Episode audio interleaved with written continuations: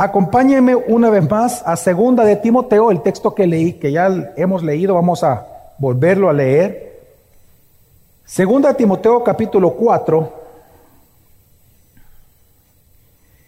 versículo 9 al 22.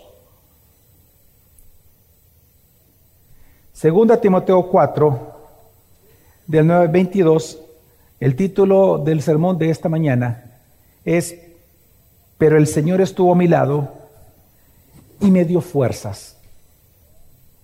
Segunda Timoteo 4 del 9 al 22 dice así, procura venir a verme pronto, pues Demas me ha abandonado, habiendo amado este mundo presente y se ha ido a Tesalónica. Crescente se fue a, a Galacia y Tito a Dalmacia. Solo Lucas está conmigo. Toma a Marcos y tráelo contigo, porque me es útil para el ministerio. Pero a Tíquico lo envía a Éfeso. Cuando vengas, trae la capa que dejé en Troas con Carpo y los libros, especialmente los pergaminos. Alejandro el calderero me hizo mucho daño. El Señor le retribuirá conforme a sus hechos. Tú también cuídate de él pues se opone vigorosamente a nuestra enseñanza. En mi primera defensa nadie estuvo a mi lado, sino que todos me abandonaron, que no se les tenga en cuenta. Pero el Señor estuvo conmigo y me fortaleció, a fin de que por mí se cumpliera cabalmente la proclamación del mensaje y que todos los gentiles oyeran. Y fui librado de la boca del león. El Señor me librará de toda obra mala y me traerá a salvo a su reino celestial. A Él sea la gloria por los siglos de los siglos. Amén. Saluda a Prisa y Aquila y a la casa de Onesíforo. Erasto se quedó en Corinto, pero Trófimo lo dejé enfermo en Mileto. Procura venir antes del invierno. Eubulo te saluda, también prudente. Lino, Claudia y todos los hermanos. Y el Señor sea con tu espíritu, la gracia sea con ustedes. Aquí, hermanos, nosotros nos encontramos con las últimas palabras de Pablo. Y cuando digo las últimas palabras de Pablo es porque él estaba pronto a morir. Esta fue la última carta que Pablo escribió. Y lo que estamos leyendo literalmente son las últimas palabras escritas por el más grande predicador en su tiempo, como lo fue el apóstol Pablo. Estas palabras, cuando uno las lee, en primer lugar, vemos que las palabras son tristes, porque usted ve un dolor en él.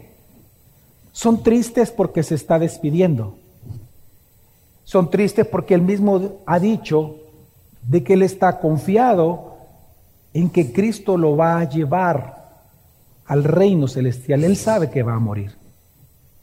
Ya era un hombre de edad, un hombre cuyas fuerzas que le acompañaron por muchos años ya se habían ido, un hombre que probablemente su vista estaba cansada, un hombre que estaba sufriendo, no había sufrido únicamente, sino que estaba sufriendo, así que son palabras tristes.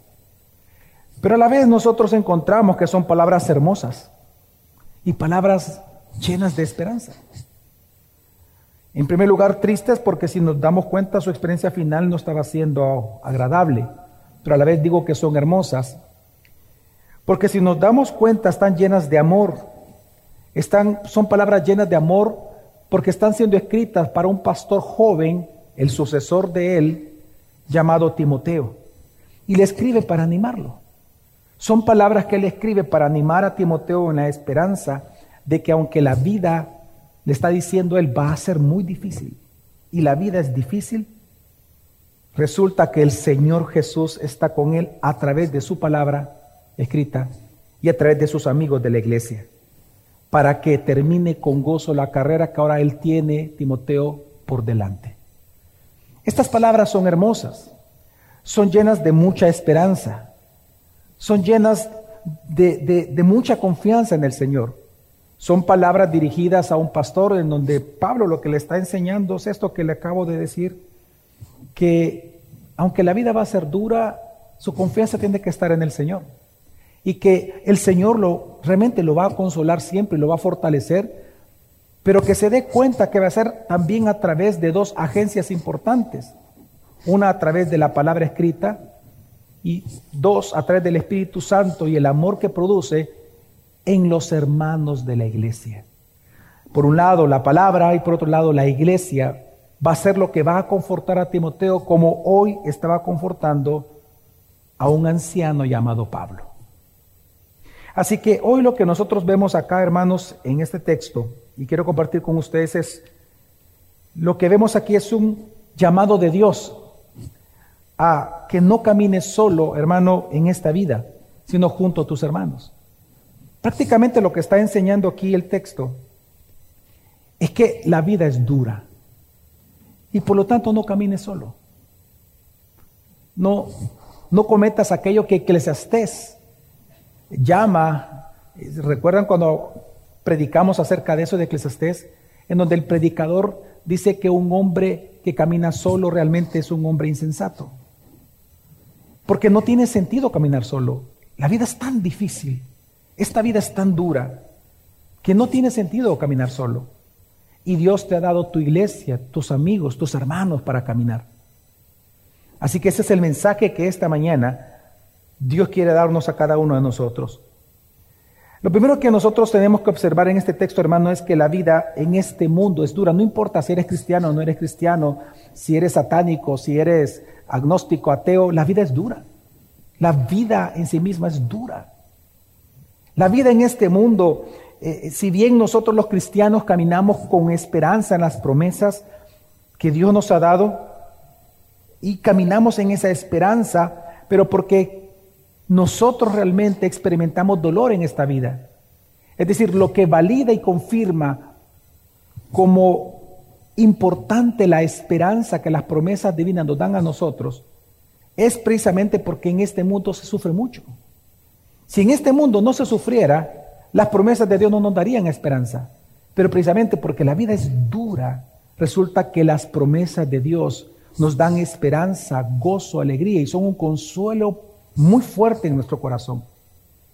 Lo que vemos aquí, hermano, es que Pablo, ya al final de sus días, siendo un hombre muy experimentado en quebranto y sufriendo porque recordemos que él estaba en la cárcel, Qué duro que Pablo ahora, él anhela pronto ver a Timoteo. Y estas palabras con las que inicia me impactan. Dice, procura venir a verme pronto. Piense por un momento, hermano, por favor, imaginémonos a un hombre llamado Pablo, ya anciano. Un hombre que tal vez su rostro no lo sabemos, ¿verdad? Pero fue un rostro muy conocido. Resulta que ahora tal vez algunos ya no lo conocían porque ya estaba todo arrugado. Un hombre muy entrado en edad en la cárcel, un hombre muy delgado, aquel hombre corpulento que salía a las calles y que era asesino de cristianos, resulta que ahora está en la cárcel, delgado, con frío, arrugado, sin fuerzas. Y este hombre lo primero, lo que va a escribir ahora es, Timoteo, procura venir a verme pronto. Pablo anhela ver a Timoteo, hermano, pronto, porque su corazón estaba roto. Porque su corazón estaba roto y por lo tanto él necesitaba ser consolado por Timoteo. Y esto es por cuatro razones que encontramos en el texto, que él mismo lo menciona. Él quería ver a Timoteo porque Timoteo le iba a servir de consuelo. Porque claramente nosotros los cristianos nos necesitamos apoyar unos a otros. Y él quería recibir consuelo de parte de su hermano llamado Timoteo. Y el corazón de Pablo estaba roto por cuatro razones. Lo primero que nos enseña el texto es porque él había sido traicionado por un compañero. Esto lo vemos nosotros en el versículo 10 al inicio, cuando dice que Demas, dice Demas, me ha abandonado habiendo amado este mundo presente y se ha ido a Tesalónica. No sabemos por qué él se fue a Tesalónica, pero para entender un poco lo que está diciendo Pablo, es como que si usted conoce a una persona de la iglesia que es su amigo de verdad, un amigo amigo, una amiga verdadera y resulta que de la noche a la mañana resulta que se va, no sé, a San Francisco porque se quiere cambiar de, de sexo. O se va, no sé, de repente usted encuentra que, que la persona está, no sé, se va de un país porque se, se fue a un lugar donde está con personas que se están drogando, o se va con una banda de asaltantes. Es decir, lo que él ve aquí es la traición de un compañero por causa del Evangelio. Es decir, de un compañero que al inicio, porque recordemos que Demas, hermanos, había sido un compañero fiel de Pablo. Hubo un tiempo que él fue fiel a Pablo en su ministerio de predicar la palabra. Y resulta que ahora este hombre, amigo, cercano a Pablo, que Pablo llegó a amar, resulta que desertó, desertó del ministerio. Y él mismo dice, ¿por qué? Por amor a este mundo. Si hay algo, hermanos, en esta vida, si hay algo duro en esta vida que hay que enfrentar, es la traición. Qué duro es, hermano, cuando tú confías en alguien, cuando tú amas a alguien y confías diferentes cosas a esa persona y resulta que esa persona después te defrauda, te traiciona, te daña. Qué duro es eso. La vida es dura. Y una de las cosas más duras que puede enfrentar el ser humano es esto. Es el engaño, la traición, la mentira, la desconfianza. Y precisamente e, eso es doloroso. Pero a la par también, si nos damos cuenta, es doloroso también la apostasía. La apostasía es algo doloroso, el que, la apostasía de alguien que amamos. Si a mí me cuentan que alguien abandonó la iglesia y que se perdió, bueno, yo no lo conozco, no genera nada en mí. Pero si yo conozco a alguien y lo amo, cuán doloroso es ver cuando alguien cae. Por ejemplo, un hijo. Hermanos, yo he estado con pastores cuyos hijos están completamente perdidos. Pastores incluso que usted posiblemente admira, pero cuyos hijos están completamente perdidos. Y yo los he visto llorar. Y me dice, eso sí quebranta mi corazón, Javier. Que tengo un hijo que él ha creído el engaño del cambio de género, dice un pastor. Yo le ruego al Señor que lo salve. Yo, por ejemplo, ahorita dice, yo no sé dónde está mi hijo. Yo solo sé que Satanás y, su carne, y él fue engañado con eso, y él cree eso, él dice no creer en Dios. Él ya está adulto, un hombre adulto. Javier, yo no sé ahorita en este momento dónde está.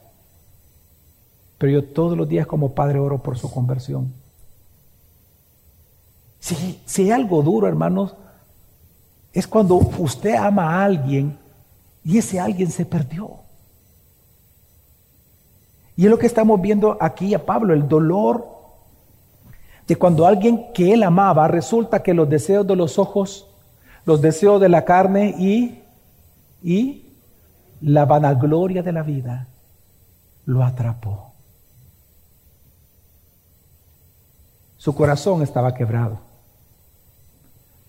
Pero la segunda razón por la cual el corazón de Pablo estaba quebrado es por la soledad. Vemos a lo que dice el versículo 10, la parte B, dice, Crescente se fue a Galacia y Tito a Dalmacia. Y dice, solo Lucas está conmigo. ¿Sabe lo que, lo que vemos nosotros, en, lo que leemos nosotros en este texto?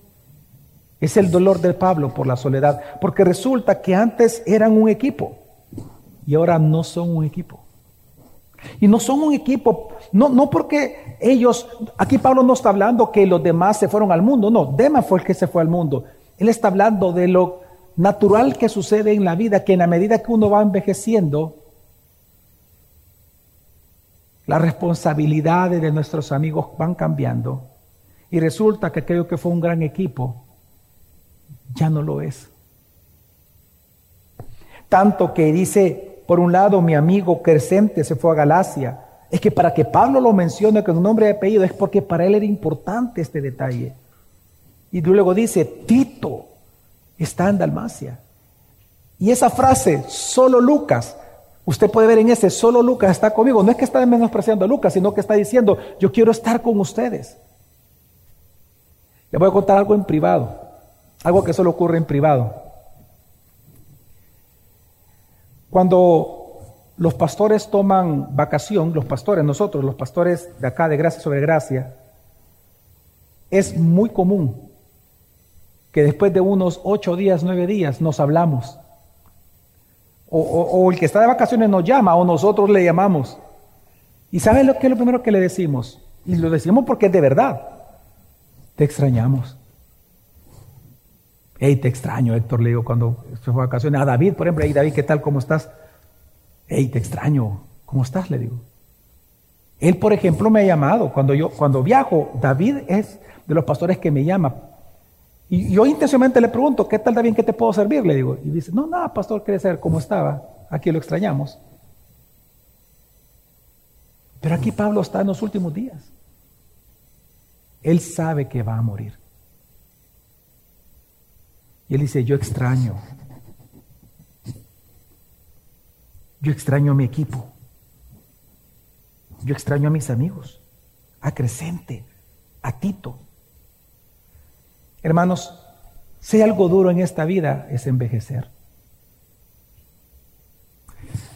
Yo no tengo la edad de muchos hermanos míos que son robustos, como dice la escritura, los robustos, ¿verdad? 70, 80 años. Pero yo le he preguntado a hermanos de la iglesia, principalmente hay uno que murió el año pasado a inicios. Él murió cercano a la edad de los 80.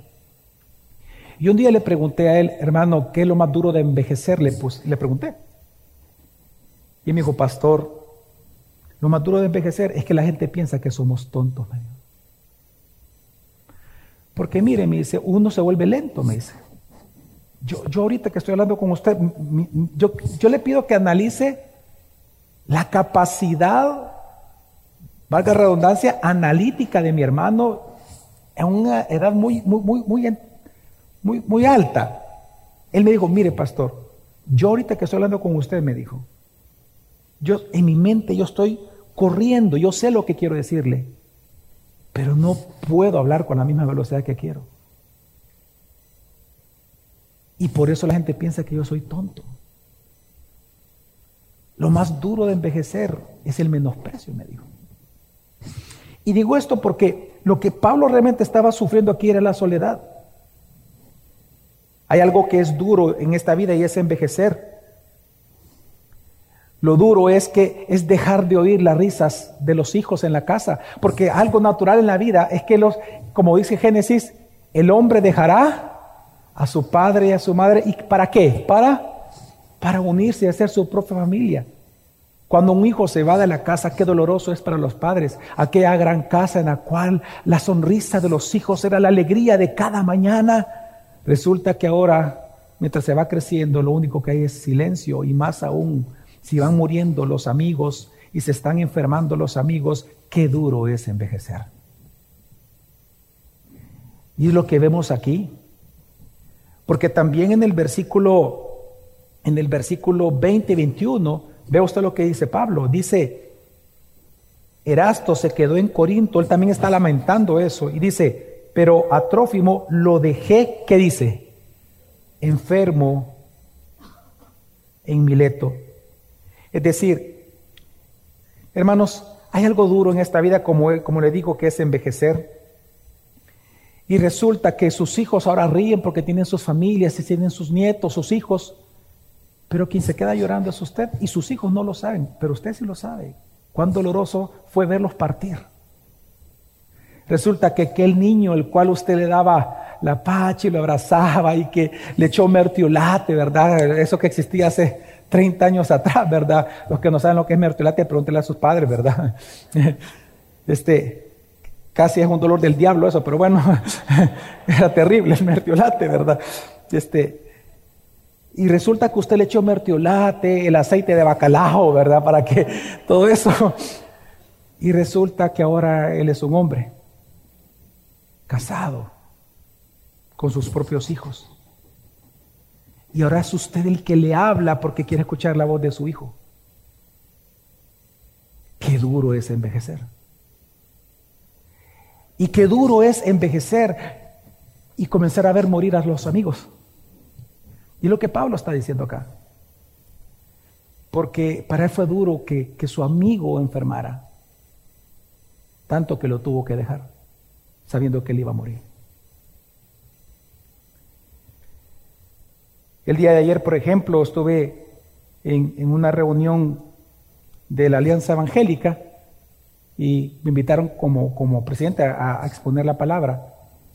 Y estando en una mesa, eh, estaba ahí con mi esposa y estaban otras personas y una mujer que tenemos años de conocerla, ella se congrega en otra iglesia y decía, mire pastor, mi esposo murió de COVID. Le digo, yo no sabía, hermano, es que lo lamento. Y se quedó callado un rato, un buen silencio. Y dice después, Quizás, me imagino, pues, me imagino que estaba tomando fuerzas para, para hablar y me dice, no ha sido fácil, pastor, me dijo. Hermana, ¿y cuánto tiempo estaban ustedes casados? 47 años, pastor. Y me dice, yo le mentiría si le digo que ha sido fácil. Me siento sola, me dijo. No es fácil, pastor. Pero a mí lo que me sostiene me dice es mi Señor. Gracias a ese dolor levanté un ministerio de oración, de intercesión. Ya somos bastantes los que estamos orando. Nos compartimos palabras.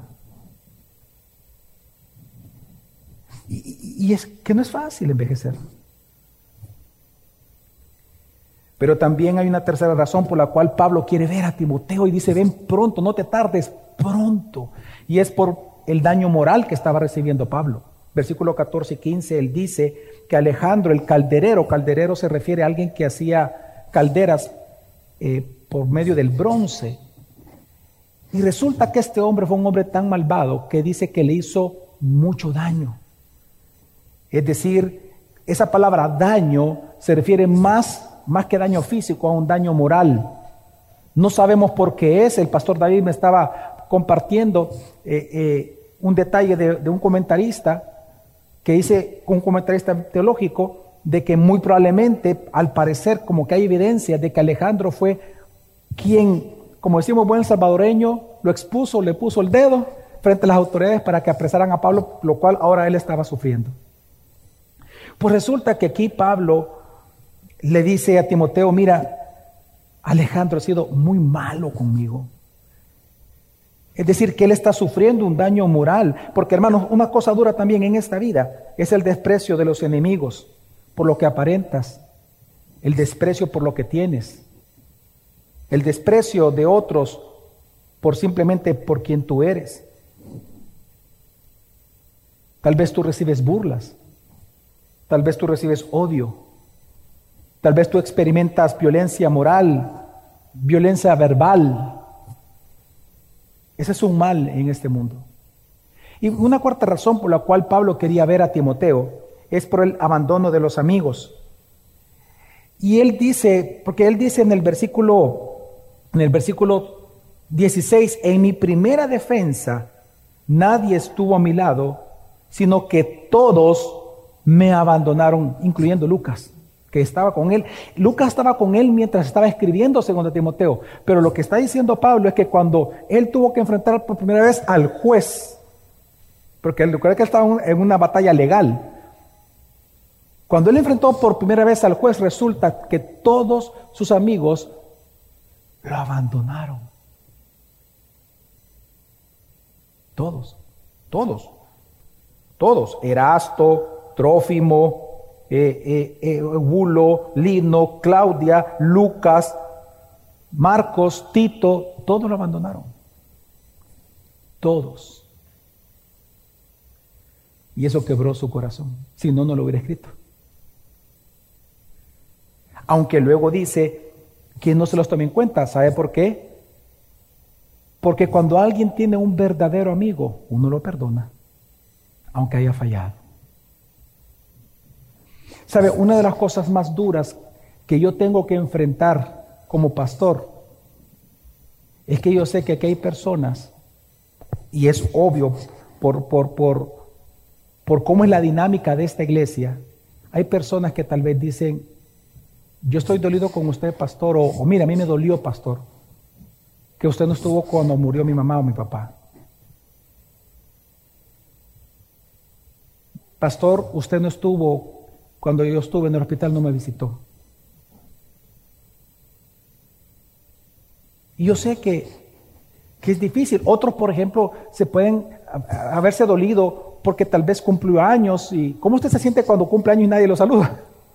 Sus amigos, por sobre todo. Y pasan dos, tres días. ¡Eh, fulano, se me olvidó que cumpliste años. Usted por dentro, molesto. Pero como son amigos, usted lo pasa por alto. Le dolió, pero lo pasa por alto. Ah, es lo que vemos aquí nosotros. Yo sé que los que, yo sé que los que están en la iglesia, que tienen años, a los cuales yo les he fallado de esa manera, yo sé que siguen viniendo porque me han perdonado. Porque somos hermanos, somos amigos. Yo peco, hermano. Hermanos, yo peco y mucho. Entonces lo que vemos aquí es el abandono de los amigos. Él necesitaba en ese momento un apoyo moral de los amigos, de los hermanos, y resulta que ellos no lo acompañaron en su aflicción y dolor por ser llevado frente a, un juez para un juicio. Así que hermanos, ¿qué es lo que vemos aquí? Que la vida es dura. La vida es difícil, hermanos.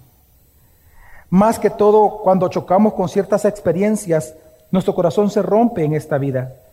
Pero la gran noticia entonces que nos da este texto no es que la vida es dura, sino que aunque la vida es dura y vamos a sufrir en ciertos momentos y vamos y nuestro corazón puede ser quebrado en este mundo, la gran noticia es que Jesús está con nosotros y nos fortalece. Es que observe que todos los sufrimientos de Pablo eran por causa del Evangelio. Él llega a decir incluso que está agradecido con el Señor porque todo eso redundó para la gloria del Evangelio que él pudo predicarle a los demás, a los gentiles y estos entonces eh, convertirse.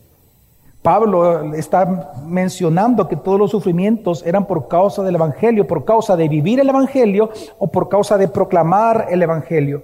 Así que aunque muchos amigos, hermanos, en este momento más bajo de Pablo, en donde todos lo abandonaron, aún ahí, él experimentó la amistad, el consuelo de uno solo que es perfecto y fiel contigo y conmigo, el amigo fiel definitivo.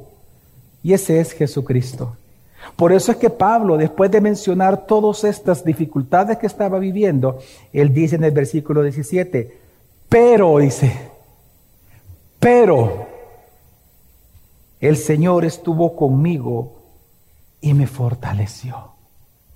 Hermanos, qué hermosas estas palabras. Son como agua en un momento sediento.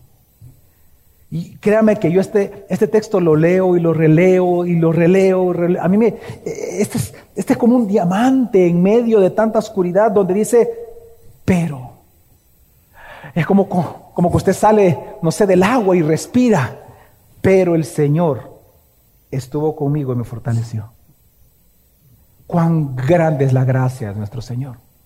Dice, pero el Señor estuvo conmigo y me fortaleció a fin de que por mí se cumpliera cabalmente la proclamación del mensaje y que todos los gentiles oyeran. Y luego dice, y fui librado de la boca del león. Y, aquí quien se lleva la gloria es Dios. Porque no está diciendo que fue Tito quien lo libró o Lucas, no, no, mi Señor. Él me libró de la boca del león. Y luego dice, el Señor, pero vea usted, porque Pablo está describiendo la gracia que en el pasado recibió de Cristo. Fíjese cómo dice, y fui librado en tiempo pasado de la boca del león. Pero su esperanza ahora es que, así como él gozó de una gracia pasada, ahora él va a gozar de una gracia futura. Y él está seguro y confiado, eso se llama esperanza, de que esa gracia futura Él la va a recibir, porque hablando del pasado, dice, el Señor me libró en pasado, ve usted cómo ahora asegura lo que va a ocurrir en el futuro, es decir, porque Dios es fiel, mi amigo fiel en el pasado, yo sé que Él va, a ser, él va a ser fiel en el futuro, tanto versículo 18 que el Señor me librará de toda obra mala y me traerá a salvo a su reino celestial. Pablo sabía que iba a morir ya. Pero él estaba seguro de algo, que así como Dios lo cuidó, su amigo fiel, Jesucristo lo cuidó durante toda su vida de muchas dificultades, ahora con seguridad lo va a llevar al reino celestial. Y es porque cuando tú confías y sos agradecido con la gracia pasada, vas a tener esperanza con la gracia futura.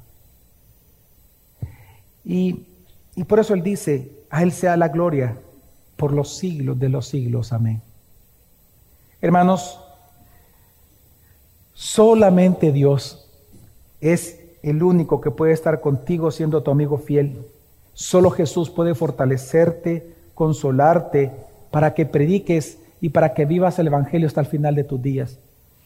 Lo que está resaltando Pablo, hermanos, es que solamente Jesús, no tus amigos, no tu esposa, no tu esposo, no tus hijos, no tus hermanos de la iglesia, no, solo Jesús tiene el poder de librarte de toda obra mala, dice. Y solo Él puede preservarte a salvo para que vayas como peregrino al reino celestial juntamente con Cristo. Solamente Jesús puede hacer eso. Solamente Cristo, ni siquiera tu mejor amigo puede hacerlo, ni tu mejor amiga. Así que por muy buenos amigos que tú tengas santos y piadosos en Cristo y temerosos de Dios, ellos no pueden hacer esto. Pero también, hermano, mucho menos tu carne, mucho menos el mundo y mucho menos Satanás puede hacer esto. No te pueden librar de las obras malas. Y por esa razón, hermano, no camines solo. No busques consuelo en el mundo, no busques consuelo en tu carne y no busques consuelo en Satanás porque no pueden llevarte a salvo al reino celestial, sino que por el contrario, te llevan a salvo al infierno, no al reino celestial. Pero lo interesante de este texto, hermanos, es que aunque Cristo, para ir concluyendo, aunque Cristo personalmente está con nosotros y nos preserva cada día, resulta que Él sigue hasta el día de hoy manifestando su presencia y cuidado sobre nosotros, no solamente por el medio del Espíritu Santo, sino que Pablo también resalta que lo hace a través de nuestros hermanos de la iglesia local. Y lo tercero que vemos en el texto, por lo tanto, es, hermanos, de que Jesucristo te sigue consolando y edificando por medio de tu iglesia local, en este caso, gracia sobre gracia. Fíjate, hermano, cuando tú fuiste salvo por el Señor, cuando tú fuiste recatados de la condenación eterna y del pecado, Dios te unió a un solo cuerpo y te unió para gozar juntos de las bendiciones del estar unidos a Cristo. Cada uno de nosotros está unido a Cristo, amén. Y se nos ha dado muchas promesas por nuestra unión con Cristo. Pero uno de los grandes misterios que se encuentran en la Biblia es que entre más tú tengas un contacto, una comunión, una amistad con hermanos piadosos de tu iglesia local, más disfrutarás a Cristo, más conocerás a Cristo y más verás a Cristo. Es uno de los más grandes misterios que encontramos en la Biblia. Uno de los grandes misterios en la Biblia es que el Evangelio no se vive solo. El Evangelio se vive comunitariamente. No existe un lobo solitario.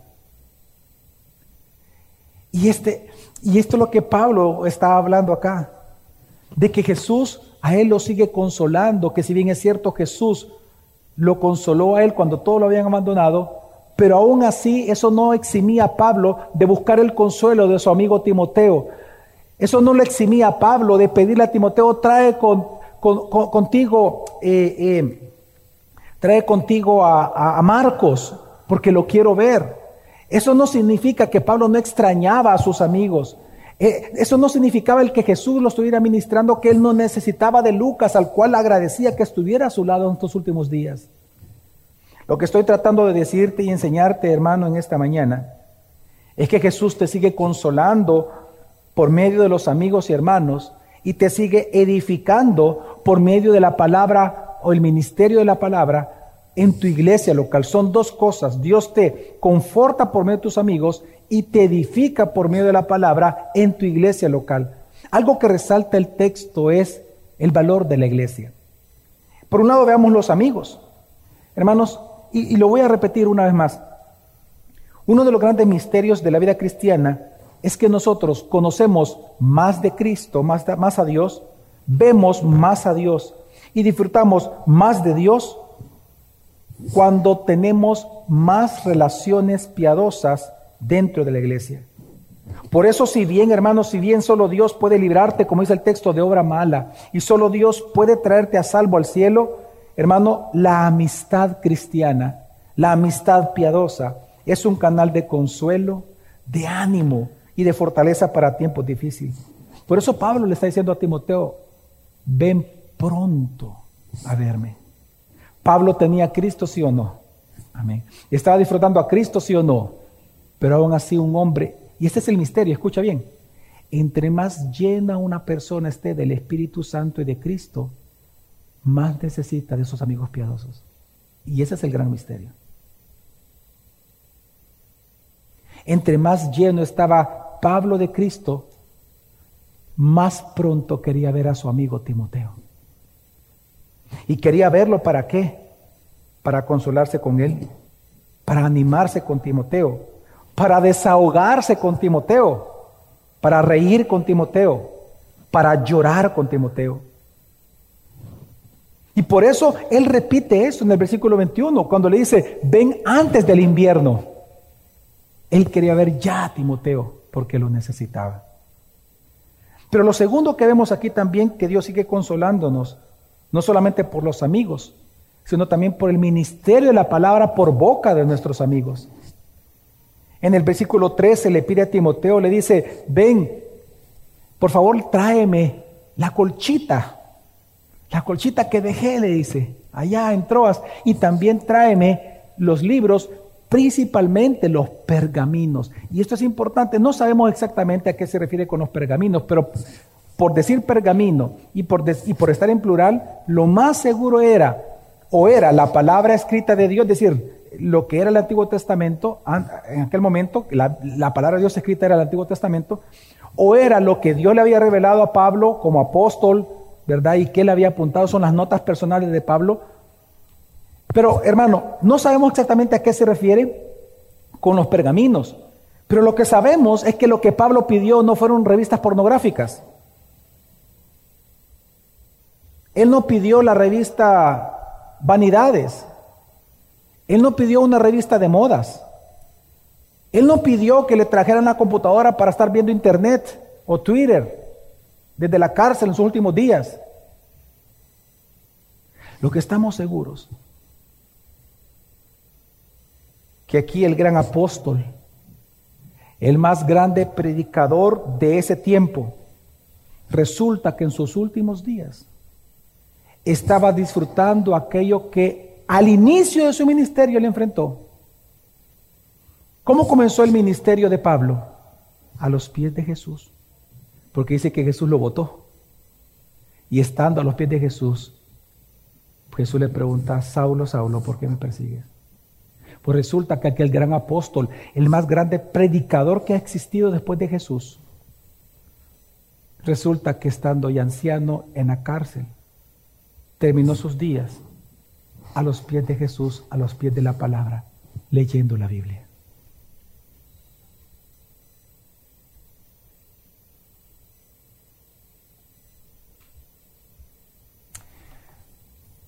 Cuando un hombre, yo lo he visto aquí en la iglesia con hermanos que ya, que ya partieron a la presencia del Señor, cuando un cristiano hermano sabe que va a morir, cuando te dicen, mira, tienes cáncer y tienes una metástasis. ¿Cuánto me queda, doctor? Aproximadamente mm, dos meses. Cuando tú, te, cuando tú te enteras que vas a morir, ese día mueren tus aspiraciones de este mundo. Ese día mueren los sueños de este mundo. Ese mismo día. Y si eres cristiano, ¿sabes cuál va a ser tu único deseo? Ni siquiera es aprender cosas nuevas. ¿Sabes qué es? Desempolvar lo que Dios te ha enseñado y volverlo a estudiar lo que Dios te ha confortado por tantos años de vida. Y es lo que estamos viendo aquí con Pablo. Que él estaba disfrutando su partida a los pies de Jesús, oyendo su voz por medio de su palabra escrita. Así que hermanos, ¿qué estamos viendo nosotros en este texto? Que en su condición, el gozo de Pablo venía de la comunión, el gozo de Pablo venía de la comunión con sus amigos piadosos. De dos fuentes venía su gozo en estos tiempos de aflicción, en estos últimos días. Dos fuentes de gozo había en Pablo. El primero de ellos era de sus amigos piadosos, con lo cual él quería platicar y ser consolado y desahogarse con ellos, reír con ellos una vez más. Y segundo, por medio de Jesucristo a través de su palabra escrita. Amigos y palabra. Amigos y palabra. Pero amigos, una vez más, ojo, no estoy hablando a cualquier amigo, estoy hablando de hijos de Dios llenos de Dios. Amén. Amigos piadosos y temerosos que son los únicos que pueden consolarte y confortarte, que te pueden sostenerte con la palabra porque te hablan la palabra. Estamos hablando de tu iglesia local donde Dios te ha puesto a congregarte. Allí es, recuerda que el congregarse es un llamamiento de Dios. Así como Dios llama a un pastor, así como Dios llama eh, a una mujer a tener hijos, etc. Dios llama a congregarte. Es decir, Dios te dice, esta es tu iglesia. Él no te está preguntando, no, Él te está diciendo, esta es tu iglesia. Aquí tienes que crecer. Estos son tus hermanos, estos son tus amigos. Entonces, Pablo lo que está enseñando, aquí habían dos fuentes en las cuales él se sostenía. La palabra de Dios por medio de su iglesia y los amigos de su iglesia. Hermanos, la vida en este mundo es dura. La vida en este mundo es difícil. La vida en este mundo presenta altos y bajos. Esta vida es incontrolable, tú no la puedes controlar. Yo no puedo controlar lo que va a ocurrir en las próximas dos, tres horas. Eso hace que la vida en este mundo sea incierta. Pero aunque la vida en este mundo, hermano, sea incierta y sea dura, tenemos la seguridad de que estamos en la roca firme que es Cristo Jesús y que es Cristo Jesús quien te consuela, quien te anima, quien te fortalece, quien te edifica por medio de tus hermanos, amigos piadosos de tu iglesia local y por medio de la palabra que te predican en tu iglesia local.